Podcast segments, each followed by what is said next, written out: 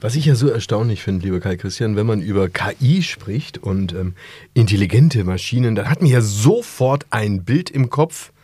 Welches hast du im Kopf? Hm. Also ich habe tatsächlich aus gegebenem Anlass einen Roboter, der in der Lage ist, einfache Versorgungstätigkeiten am Krankenbett zu machen. Mhm. Ähm, weil ich da tatsächlich ein super interessantes äh, Produkt kürzlich mal kennenlernen durfte, das mich sehr davon überzeugt hat, dass man tatsächlich eine wirkliche Bedarfssituation eigentlich auch heutzutage durch Roboter lösen kann, die mit humanen Reaktionen sehr beeindrucken können. Das ist eine sehr lange Antwort auf das, was ich eigentlich wissen wollte, ob du auch an den iRobot denkst, ja? Ihr Lieben, wir ja, sprechen in dieser Folge. So ähnlich aus. Ja, das ja. ist erstaunlich, Ach, was, nee, wir sprechen in dieser Folge äh, über den Maschinenbau und zwar über die Transformation in dieser so unglaublichen wichtigen Branche, auch wenn es um das Thema Nachhaltigkeit angeht.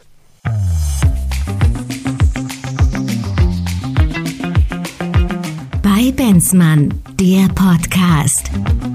Management und Märkte im Wandel mit Rolf Benzmann und Karl Christian Bay. Und damit herzlich willkommen, ihr Lieben, bei einer neuen Folge von Bei Benzmann, dem Management Podcast. Der zweite Teil zu der Maschinenbau- und Anlagenbaubranche, eine der ganz zentralen Branchen in Deutschland mit drei Millionen Beschäftigten, mit einer mittelständisch geprägten Struktur, mit einer unglaublich fragmentierten ähm, ja, Art und Weise, wie diese Industrie aufgestellt ist. Ich hatte es in der letzten Folge gesagt, da gibt es, sag ich mal, auf der einen Seite eine Holzbearbeitung, auf der nächsten Seite Werkzeugmaschine, Landtechnik und so weiter und so fort. Und ähm, wir haben es zuletzt gesagt, naja, wenn du irgendwo eine Reise antreten möchtest, gerade auch in der Transformation ist es natürlich wichtig, auch zu wissen, wo du dich hinbewegst und wo vielleicht auch die Schnittmengen sind zwischen den verschiedenen Branchen.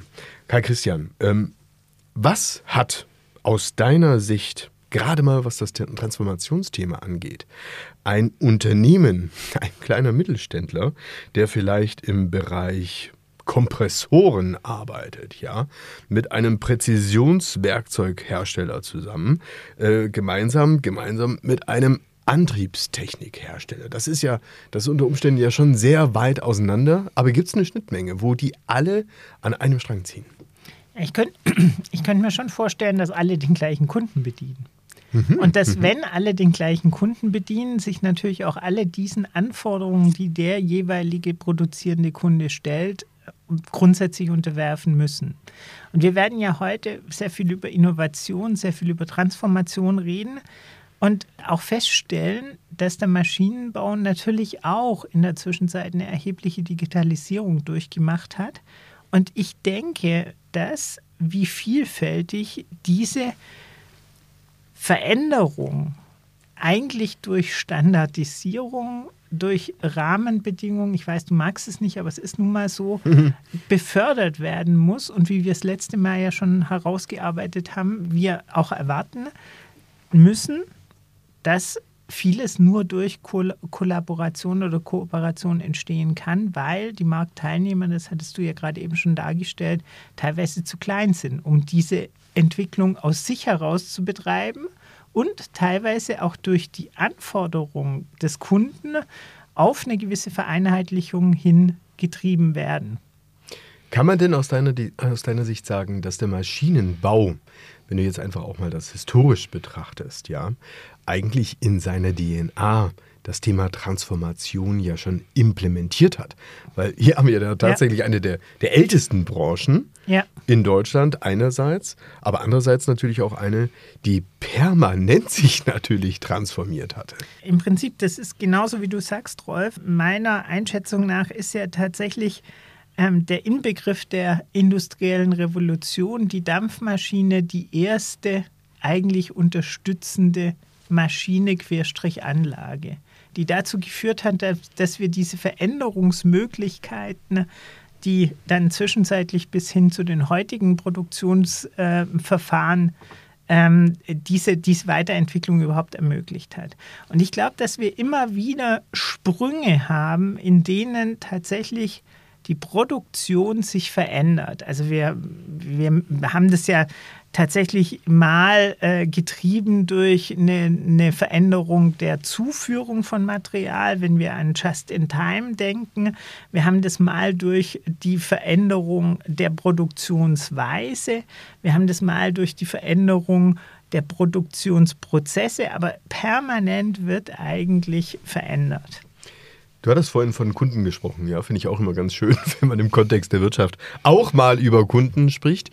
Wer ist denn jetzt aus deiner Sicht im Maschinenbau derjenige, der die Innovation anschiebt? Also, ist es letztendlich der Maschinenbauer, der zum Kunden geht und sagt, du pass mal auf, ich habe da eine Idee, das kann man nämlich eine ganze Spur schneller, besser, effizienter, vernetzter, wie auch immer machen.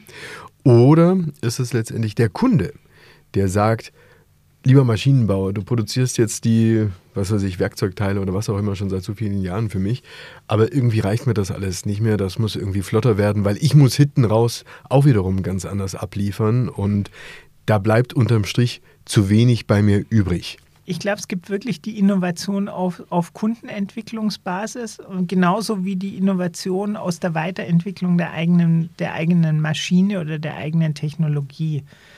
Mhm. Also da würde ich, das wäre mir jetzt nicht zugänglich, da eine Abschätzung zu geben, wie das im Verhältnis zueinander steht, aber in der Praxis begegnen einem beide Varianten. Die schlimmste Maschine, lieber Karl Christian, ist eine, die nicht läuft. Das stimmt jedenfalls. Genau. Also das heißt, das ist ja schon quasi das naheliegendste, wenn wir auch über eine Transformation im Maschinenbau sprechen, dass wir oder dass die Branche vor allen Dingen erstmal es schaffen muss, Maschinen am Laufen zu halten. Und dafür halt genau. Rahmenbedingungen genau. zu genau. schaffen, beispielsweise durch Sensorik, dadurch, dass auch die Prozesse vernetzt sind, so dass im Prinzip schon im Vorfeld ausgeschlossen werden kann durch entsprechende Kennzahlen, Monitoring und so weiter, dass es nicht zu einem Stellstand kommt bei einer Maschine. Also sprich, rechtzeitig ist das Ersatzteil da, bevor die Maschine durchbrennt. Das ist alles vollkommen richtig und man sieht ja, dass noch bevor die Maschinen sich untereinander vernetzt haben, war eigentlich der erste digitalisierte Bereich nach der Steuerungstechnik, also der Einstellung der Maschine, eigentlich die Service- und Wartungsfunktion. Also dass man tatsächlich so viele Informationen über die Maschine zurückgekoppelt hat, dass der Service bzw. Äh, die mit der Wartung beauftragte Einheit erkennen konnte, da entsteht ein Problem und frühzeitig tatsächlich dieses Problem eigentlich idealerweise ohne Stillstand lösen konnte. Und weil das so offensichtlich ist, könnte man ja davon ausgehen, dass das mittlerweile alle können. Ist es denn so? Also es können relativ viele, gerade die großen ähm, Fertigungsstraßen, die ich schon sehen durfte, sind eigentlich so gebaut. Die können auch in der, in der, im, im Produktionsverlauf ähm, tatsächlich Fertigungsgeschwindigkeiten drosseln, um tatsächlich Zeitfenster für Wartung und Service zu ermöglichen. Die können Belastungen runternehmen von einzelnen Maschinen. Also das gibt es durchaus, insbesondere dort, wo hochautomatisiert sehr, sehr schnell produziert wird.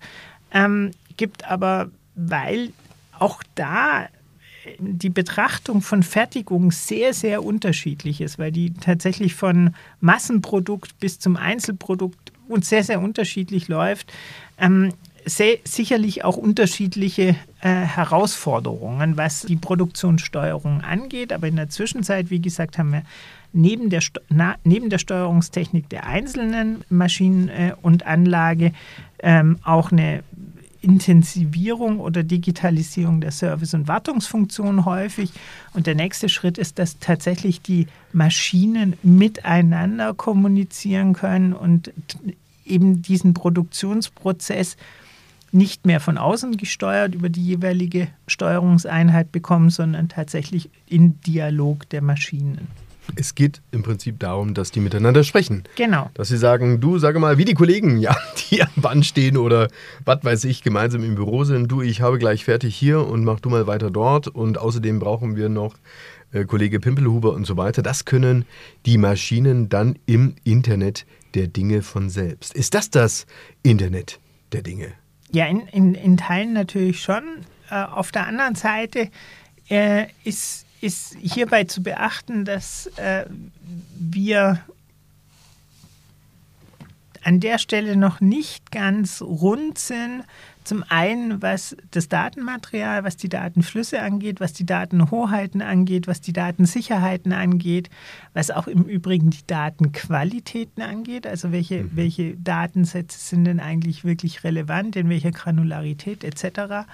Also das ist noch eine gewisse Herausforderung. Also wenn wir wie gesagt, wir kommen ja nachher noch auf die grüne Transformation, aber wir sind schon in der digitalen und erstaunlicherweise hängt auch die grüne und die digitale Transformation viel mehr zusammen, als wir eigentlich denken, weil die feingranulare Steuerung des Produktionsprozesses ist einer der größten äh, Klimaschützer. Ist es, ist es tatsächlich so, dass an der Stelle doch noch relativ viel Standardisierung, Vereinbarung und, und Rahmensetzung erforderlich ist, um tatsächlich sicherzustellen, dass weitere technologische Entwicklungen und Innovationen in dem gesicherten Umfeld auch entwickelt werden können. Klar, und letztendlich dafür erfordert es natürlich ähm, eine Unmenge von Sensoren. Es geht also nicht mehr darum, dass sagen wir mal, in einer Produktionsstraße sozusagen die Teile miteinander sprechen, sondern es ist ja übergreifend. Da gibt es ja die Produktion, da gibt es den Vertrieb, die Entwicklung, Kunden, Lieferanten und so weiter. All das will und soll ja miteinander vernetzt werden und miteinander, sagen wir mal, in time, aber auch predictive sprechen können. Mhm. Ja, also mhm. es soll auch schon vorhersagen im Idealfall, wo irgendwas hingeht. All das macht es natürlich effizienter auf der einen Seite, aber auch günstiger auf der anderen Seite und es ermöglicht auch letztendlich weniger Abfall, will ich mal so sagen. Mhm. Mhm. Ähm, lass uns mal über das Thema Big Data sprechen. Also du hast ähm, gerade auch das Thema Daten angesprochen. Also Daten zu sammeln, die auch in einer gewissen Qualität irgendwo zu sammeln, ist wichtig. Aber was hat es denn jetzt ganz genau auf sich mit dem Thema Big Data und auch mit dem Thema künstliche Intelligenz? Also was bringt es denn jetzt? Oder mal ganz einfach gesagt, wir haben jetzt einen Mittelständler, der ist jetzt in einem Bereich tätig, einen anderen Mittelständler, der ist in einem anderen Bereich tätig. Was sollen die jetzt mit ihren Daten machen? Also du kannst die ja, was weiß ich, irgendwo auf einen Speicher setzen oder in irgendeine Cloud. Aber das ist wie wenn du einen, ja, was weiß ich, Du setzt einen Deutschen mit einem Spanier gemeinsam am Tisch, muss jetzt auch jetzt erstmal nicht viel passieren. Genau, du brauchst eine einheitliche Sprache, also in dem Fall einheitliche äh, Standards, was die Datensätze angeht. Du brauchst auch ganz viel Sicherheit. Ähm, also diese, diese Cloud, äh, in der tatsächlich dieser Informationsaustausch mutmaßlich stattfindet, muss ganz sicher sein. Die sollte sich nicht einer unmittelbaren äh, Cyberattacke ausgesetzt sehen und ähm, muss natürlich auch zwischen den einzelnen Kollaborateuren entsprechend abgesichert sein, was jetzt ähm, die Frage der Geschäftsgeheimnisse angeht, was die Frage auch der Patente, ähm, der ja, Patente muss, muss gar nicht mehr auf eine Messe gehen und die Maschine abfotografieren, genau, kannst du die direkt aus dem Netz ziehen. Genau, äh, absolut richtig. Ähm, und äh, von, von daher ist die, diese Bereitstellung von Informationen, um tatsächlich dann in einem weiteren Schritt auch in eine kollaborative Zusammenarbeit übergehen zu können, äh, vielfältig noch sehr, sehr am Anfang. Also gerade diese Normierungsnotwendigkeiten, die, die unterschiedlichen Interessenslagen in Einklang zu bringen, das sehe ich schon noch relativ viel. Und letztendlich ist es ja ein einfaches Rechenbeispiel, will ich mal sagen. Also je mehr du vernetzt, ja, und je mehr dranhängt, desto höher ist ja auch die Wahrscheinlichkeit, über Einfallstore angreifen zu können. Absolut. Also es sind letztendlich zwei Herzen in meiner Brust. Du musst etwas tun, aber eigentlich wäre es geschickter, wenn es lässt. Ja, ich glaube, lassen ist keine Alternative, weil dann macht es halt jemand anderes. Und ähm, Ende des Tages glaube ich, dass tatsächlich kommunizierende Maschinen und Anlagen jedenfalls einen höheren Anwendungsbereich finden als Standalone-Produkte, also die, die nicht in der Lage sind, vernetzt zu agieren. Also von daher, ich glaube, das ist ehrlich gesagt relativ alternativlos, dass man diesen Sprung der Digitalisierung mitmacht, weil man sonst zumindest aus den komplexeren Fertigungsprozessen eigentlich rausfällt und dort nicht mehr entsprechend eingebaut werden kann. Jetzt gibt es ja sagen wir, verschiedene Ansätze, wie das Thema dieser Sprache, will ich es mal sagen, mhm. ja, äh, wo ja, wo ja ganz offensichtlich einfach auch die Zukunft drin liegt, wenn äh, die Maschinen vernünftig miteinander sprechen können. Also jetzt gibt es ja verschiedene Ansätze, eine solche Sprache auf den Markt zu werfen. Schauen wir mal in eine andere Branche, also schauen wir mal äh, schauen wir mal Microsoft an. Microsoft hat sein eigenes Betriebssystem, also quasi seine eigene Sprache entwickelt. Mhm. Und weltweit arbeiten wir jetzt eben mit diesem Office-System. Ja? Oder mhm. schau dir Apple an. Mhm. Auch eine eigene Sprache. Weltweit ist diese in den äh, Telefonen drin und dergleichen. Und auch dort haben wir einen Standard geschaffen. Und zwar über das Produkt selbst. Mhm. Das Produkt war eben so gut, so mhm. überzeugend oder es gab ja. halt wenig Alternativen, dass diese sich eben durchsetzen konnten. Mhm. Besteht oder siehst du die Chance äh, bei einem der Marktplayer, dass er in dieser Richtung standardgebend sein könnte? Oder könnte es sogar sein, dass jemand, der schon eine Sprache hat, Stichwort Microsoft, ja, oder vielleicht auch Google, dass der diesen Standard den Maschinenbauern für die Kommunikation der Maschinen untereinander ähm, erstellen kann? Oder fehlt da jegliche Kompetenz? Oh, das ist eine wirklich schwierige Frage. Also ich, ich kann mir tatsächlich nicht vorstellen, dass Apple so viel Standalone-Technologie hat, dass sie für Produktion wirklich in der Lage wären, einen Standard zu setzen. Da scheint mir ein Standard-Setting eher wahrscheinlich sogar über Google möglich zu sein, weil die in der Lage sind, äh, tatsächlich Dinge in, in Kombinatorik zu bringen. Was mich grundsätzlich besorgt, das hatte ich bei unserem letzten Talk schon, schon angesprochen, ist aber, dass wir im Moment seit, äh, des An seit dem Angriff der äh, Russen auf die Ukraine zunehmend wahrnehmen müssen, dass wir uns technologisch voneinander entfernen. Mhm. Ähm, wir hatten auch das letzte Mal schon mal kurz darüber gesprochen, dass äh, Apple vielfältig äh, Produktionen im asiatischen ähm, Raum verlagert, äh, nach, sogar bis nach äh, USA zurück verlagert. Ähm, dass Taiwan natürlich extrem kritische Situation ist im Hinblick auf die Technologie, dass es also unter Umständen sein kann, dass wir überhaupt keinen globalen Standard eigentlich wirklich haben, sondern dass wir uns innerhalb der jeweiligen technologischen Blöcke und Machtbereiche bewegen müssen. Das wird natürlich einen Rückschritt im, im Bereich der Globalisierung mit sich bringen, weil die Produkte nicht mehr, äh, nicht mehr in, allen, in, in allen Märkten tatsächlich einsetzbar sind.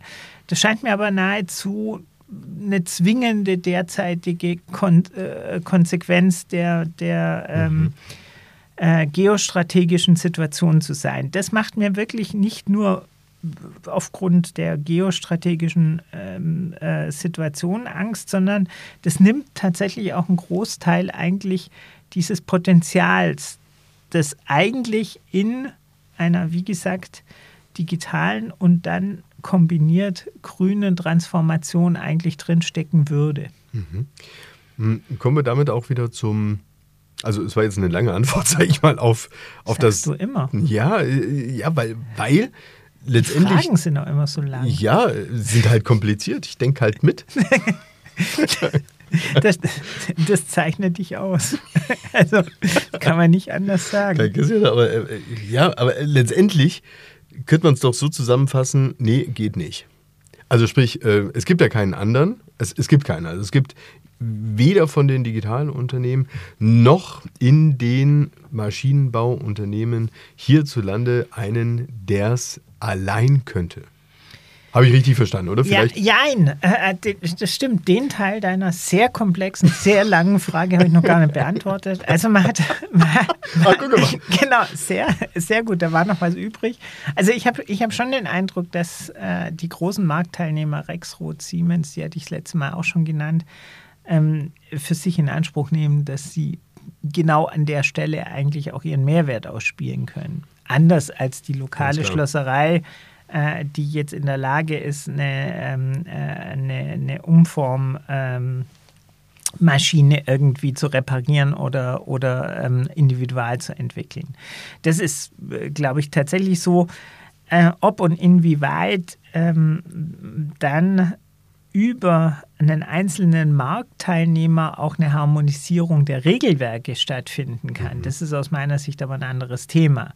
Also da sehe ich doch vielfältig auch an den Gesetzgeber oder den Normensetzer äh, mitgefordert, um Standards zu entwickeln. Und wir erleben gerade im Bereich dieser äh, äh, Compliance, sei es jetzt auf Materialien, sei es jetzt auf Produkte, sei es jetzt auf, äh, auf, auf ähm, äh, äh Verpackung oder was auch immer, einen enormen Zuwachs an Regelungstiefe, mhm. der unter Umständen diese Vereinheitlichungstendenz ja vollkommen konterkariert. Absolut. Mhm. Wir kommen gleich nochmal auf die Politik zu sprechen, aber ähm, was mir jetzt gerade eingefallen ist, einen Marktteilnehmer gibt es ja, ein DAX-Unternehmen, welches ja sich mit Cloud-Technologie beschäftigt, welches ähm, ERP fit ist. Wir Und so ähnlich klingt. ja, also wir sprechen hier jetzt von SAP. Ja. Also SAP wäre, wäre äh, durchaus äh, von der Logik auch, insbesondere von dem, was aktuelle Produkte äh, aus dem Hause eigentlich leisten wollen und können, ähm, geeignet, hier äh, tatsächlich eine, eine, eine, eine, maßgebliche Rolle zu spielen wie gesagt, im Moment äh, sehe ich nicht unbedingt das innovationsfreundlichste Umfeld, sondern ähm, tatsächlich eine, eine zunehmende ähm, äh, Verschiebung von, äh, äh von, von äh, Rahmenbedingungen, die eher negativ sind oder die eher negativ wirken. Aber die, da wiederhole ich mich schon leicht, ähm, äh, die, die Möglichkeiten sind definitiv da. Also ich, ich glaube, wie gesagt, gerade der Maschinenbau ist dann der Vervielfältiger.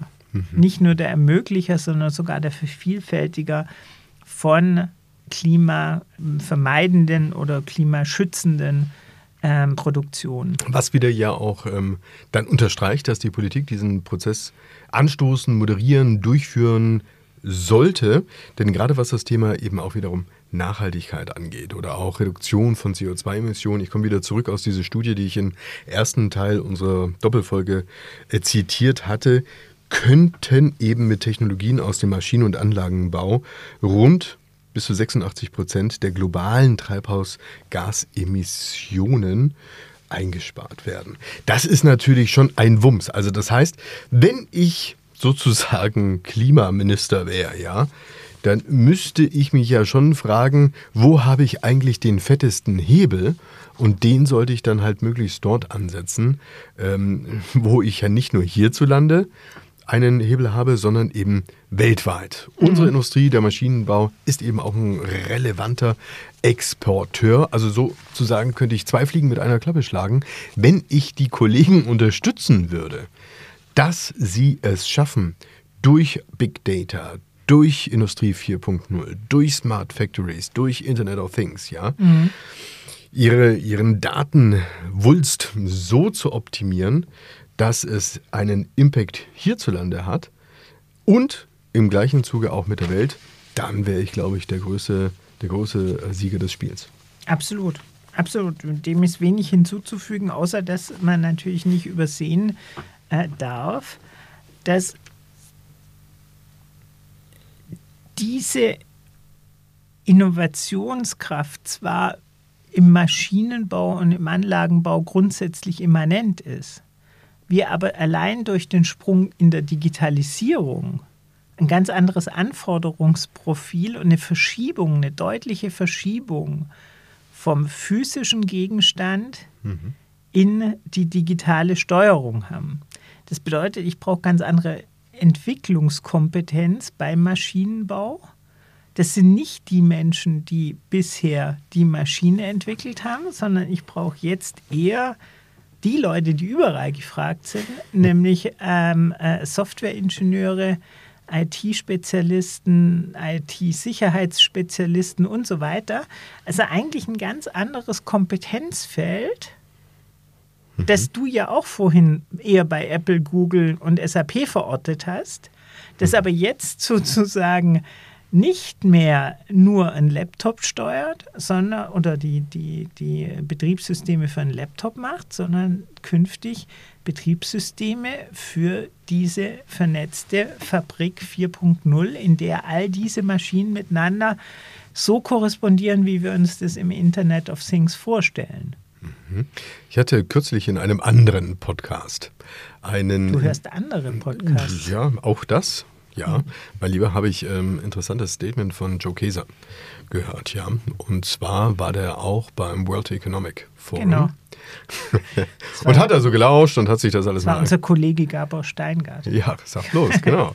und ähm, ich finde, er hatte dort einen ganz ähm, interessanten Punkt gehabt. Und zwar, also wenn du gerade nochmal in die Europäische Union hineinschaust, ja, ja. irgendwie sitzen wir ja dann doch alle in einem Boot.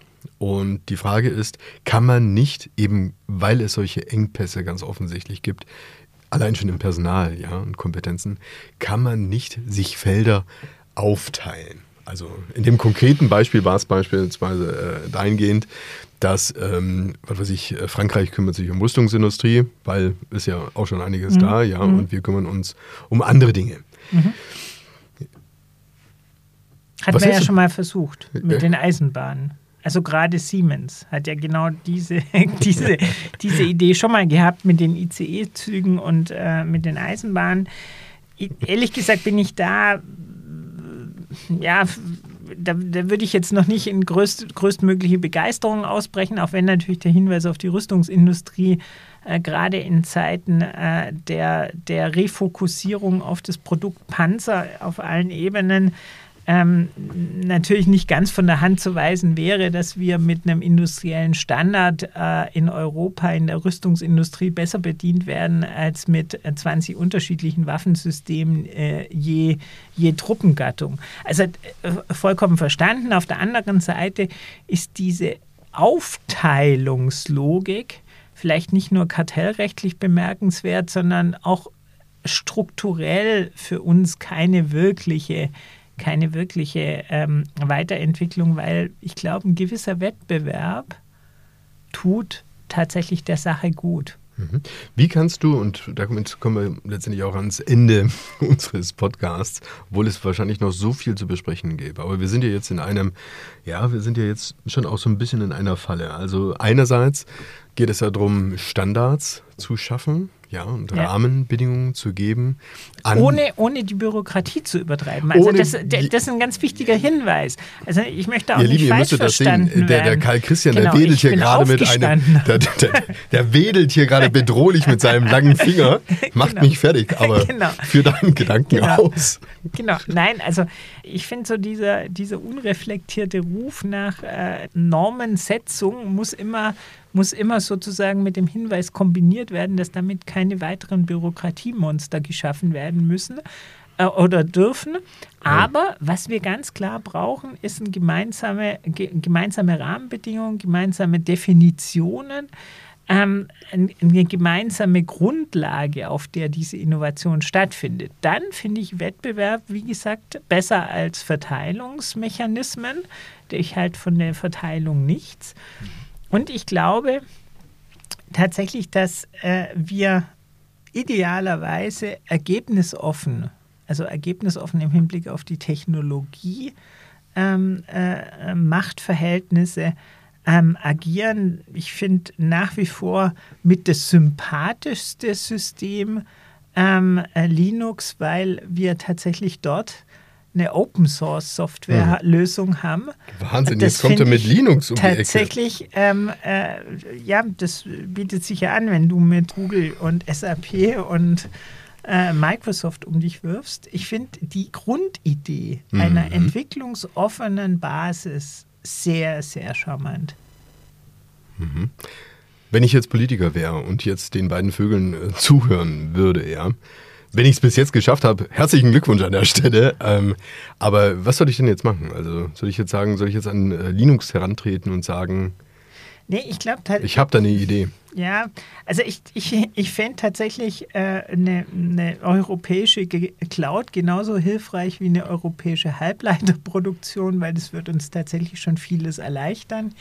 Ich fände eine, eine, einen innovationsfördernden Regulierungsrahmen äh, super interessant, idealerweise dann auch gerne mit Subventionen, also nicht die Breitbandsubventionen gegen den Inflation Reduction Act der Amerikaner, die mutmaßlich wenig Wirkung haben werden, sondern ganz gezielte Innovationsförderung halte ich wirklich für sehr, sehr interessant. Und da spricht man natürlich schon auch am Ende äh, über Asche.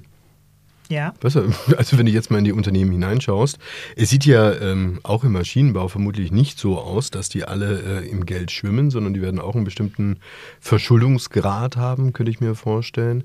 Ähm, letzte Frage, könnte Geld, das macht ja der Staat bisweilen, ja, dass er eine Geldschatulle öffnet, die von irgendwo herkommt, heißt ja dann nicht mehr Kredit oder sonst irgendwas, heißt ja jetzt Sondervermögen. Ja. Ähm, könnte denn dieses Geld es sei, sei denn, die würden das aufmachen, ja.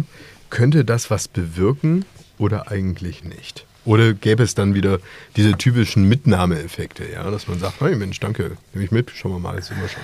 Also ich glaube, die kann man, die, die kann man tatsächlich nicht so ganz vermeiden. Also so die, dieser berühmte Cousinenfall beim, äh, in, bei der Inflationsausgleichsprämie, den sollte man auf keinen Fall befördern.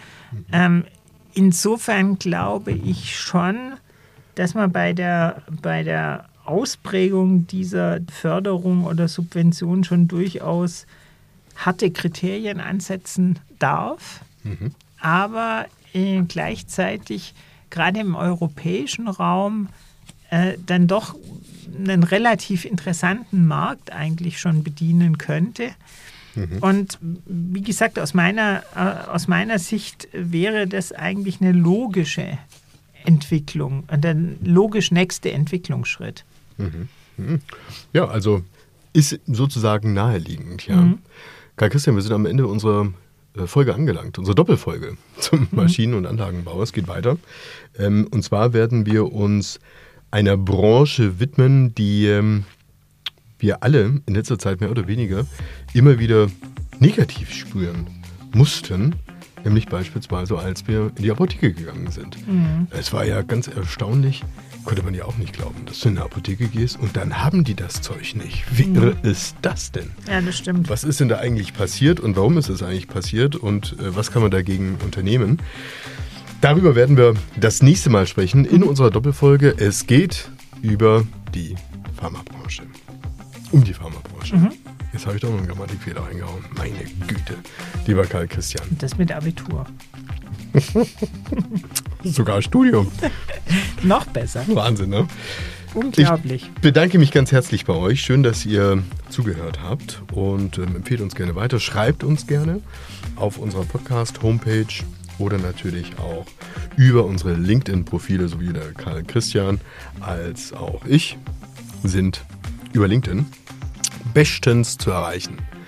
Bis dahin wünsche ich euch alles Gute. Bis dann. Vielen Dank. Bleibt uns gewogen. Das war bei Benzmann, der Podcast. Management und Märkte im Wandel mit Rolf Benzmann und Karl Christian Bay. Bis zum nächsten Mal.